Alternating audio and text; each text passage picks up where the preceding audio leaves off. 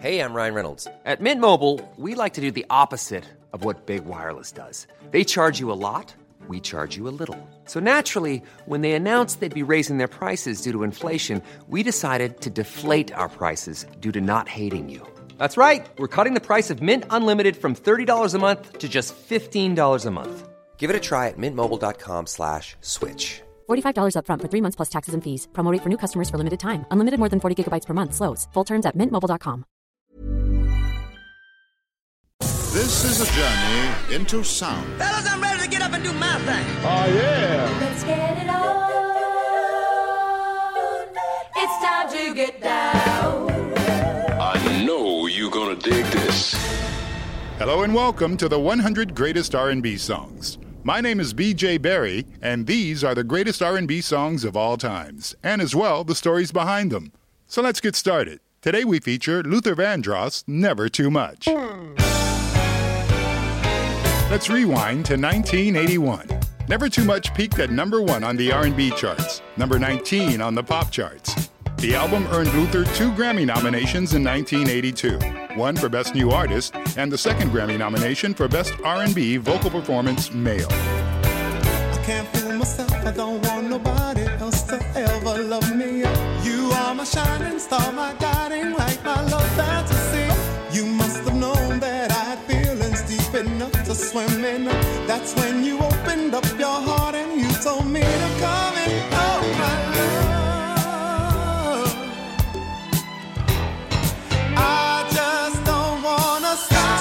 Never too much, never too much, never too much. Luther Vandross was born and raised in New York City, and he always showed an interest for singing. His father died when he was eight, and his mom, Mary Ida Vandross, raised four kids on her own, a tight knit family. His big sisters Ann and Pat began taking Luther to amateur night at the Apollo Theater to see people like James Brown, Patti LaBelle, Aretha Franklin.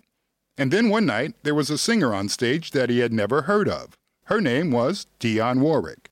Luther says when he heard Dionne sing, it was then that he knew that he wanted to do this for the rest of his life. That night, Dionne Warwick performed a song called Anyone Who Had a Heart.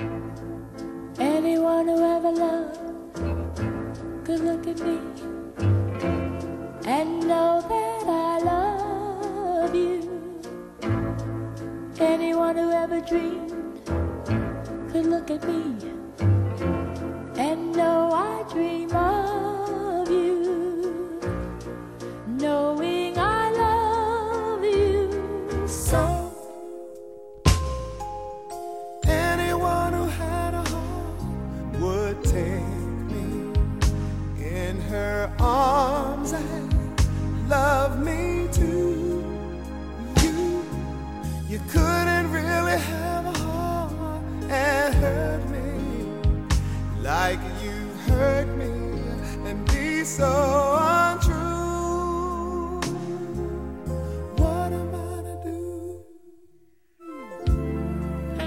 years later, Luther would record that exact same song.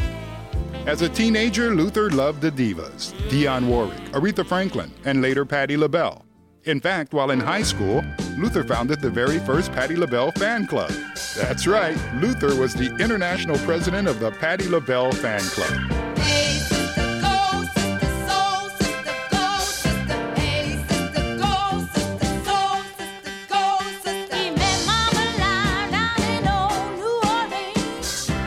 His teenage years, he would appear several times at the Apollo's famous amateur night while a member of a theater workshop group called Listen My Brother.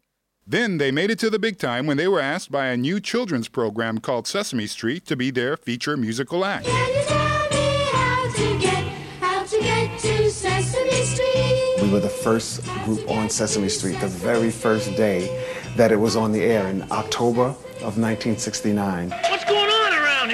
We're gonna start from the head, going down to the feet, different parts of the body, right on the beat. And that was a big, big coup for all of us. You know, it was our TV debut. I'm a little local star here. Put a wiggle in your shoulder and a dance in your feet, different parts of the body on Sesame Street.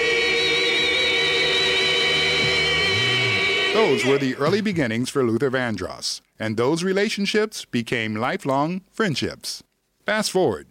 Disco was dying and there was this new thing called rap music. As far as R&B was concerned, R&B was kind of caught between a rock and a hard place. Luther was trying to find his way. He decided to start offering his services to commercial jingle production companies. There's nothing like a roller coaster ride. There's nothing like a view from a mile in the sky. And there's nothing like the flavor of juicy fruit gum. Pick a pack of juicy fruit gum. So sweet tasting, fascinating, so juicy good, there's nothing else like it. Well, there's nothing quite like the feeling when you've won. And there's nothing like the flavor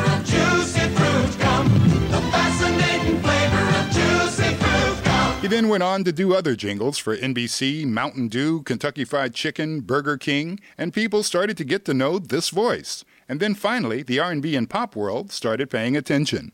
He then became an in-demand tour singer for people like Bette Midler, Diana Ross, Carly Simon, and David Bowie. Remember Young Americans? That's Luther. He was just hanging around and David Bowie heard him sing a song that they were currently working on in the studio.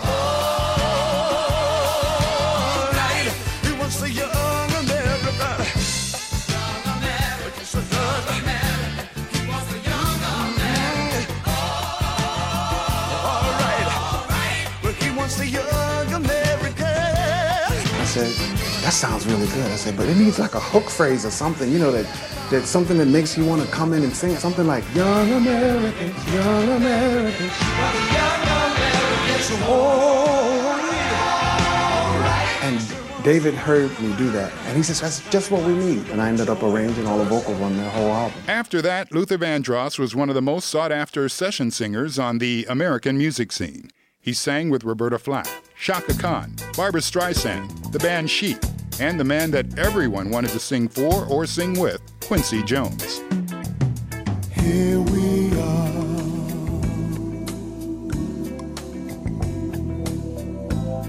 Neither one of us caring why. A love so strong can't be all wrong. That's Luther Vandross in 1978, together with the young Patti Austin. In fact, she introduced him to Quincy Jones. She too would go on later to create history, most notably for Quincy and Michael Jackson some years later, particularly the album Off the Wall. But back to Luther. He was on everybody's hit record, or you could even hear him on your favorite radio or TV commercial, but nobody knew his name. And he had tried several various solo projects and group projects, but somehow they all failed. Then one day in 1980, Luther Vandross got a call from a French Italian guy, a businessman slash producer, by the name of Jacques Fred Petrus. Jacques wanted to create a studio concept band called Change, and he wanted Luther to sing on two of the tracks. The songs were Searching and Glow of Love. In a 2001 interview with Vibe magazine, Luther Vandross said The Glow of Love was the most beautiful song I had ever sung in my life. Flowers bloom in morning dew, and the beauty seems say it's a pleasure when you treasure all that's new and true and gay. Easy living, and we're giving what we know we're dreaming of. We are one, having fun, walking in the glow of love. And who knows, maybe it was all about timing. Black music was missing its Black Moses, its Donny Hathaway or Marvin Gaye. There were a lot of great bands and singers out there, but no one really took that throne. But this voice was different.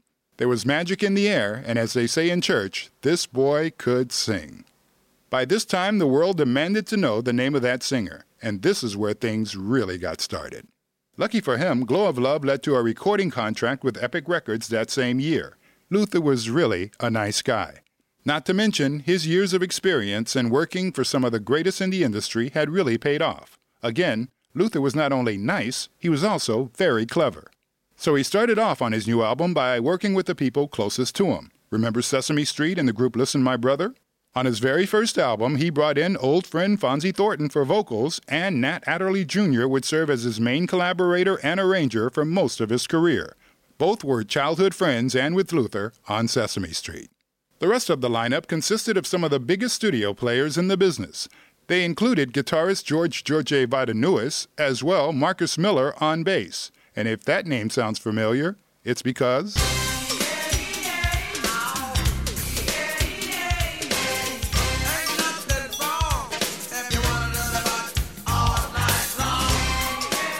And As far as vocals go, all Luther had to do was ask. Luther and Whitney were childhood friends and had grown up singing together. She wasn't available, so he called her mother, Cissy Houston. The money that I saved with Bette Midler and Bowie and Roberta singing background for them, I made my own uh, demos. We went in the studio. Everybody paid for free. We got the studio for free, the engineer for free, Cissy Houston, and everybody came in and sang for free. And there were other great singers on that track. Do you know the name Tawatha Agee? She too was heavy on the New York studio scene.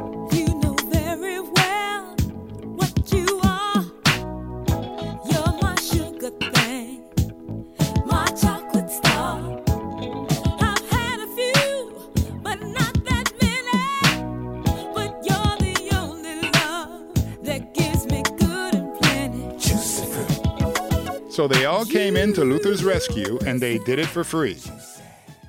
If you're a real Luther fan, then you already know this story has a very sad ending. On April 16, 2003, he suffered a severe stroke at his home in New York City. He never made it back. Two years later, on July 1, 2005, Luther Vandross died at the age of 54 of a heart attack. Even sadder, all of his siblings had already passed away. His father had passed away when he was just eight years old. He was survived by his mother, Mary Ida Vandross, and she too passed away three years later in 2008. And sadly, so the story goes for one of the greatest R&B singers of all time. In 2010, National Public Radio inducted Luther Vandross in its 50 greatest voices in recorded history, saying Luther Vandross represented the platinum standard for R&B song styling. Rest in peace, and thanks for the great music, Luther Vandross. It was never too much. I can't fool myself, I don't want nobody else to ever love me. You are my shining star, my guiding light, my love fantasy. You've been listening to the 100 greatest R&B songs of all time. Before we let you go, we'd like to remind you to subscribe to this podcast. Check out our playlist on Apple Music and Spotify. And while you're there, make a song request. Go to 100greatestrnbsongs.com. And the beat goes on. We'll see you the next time.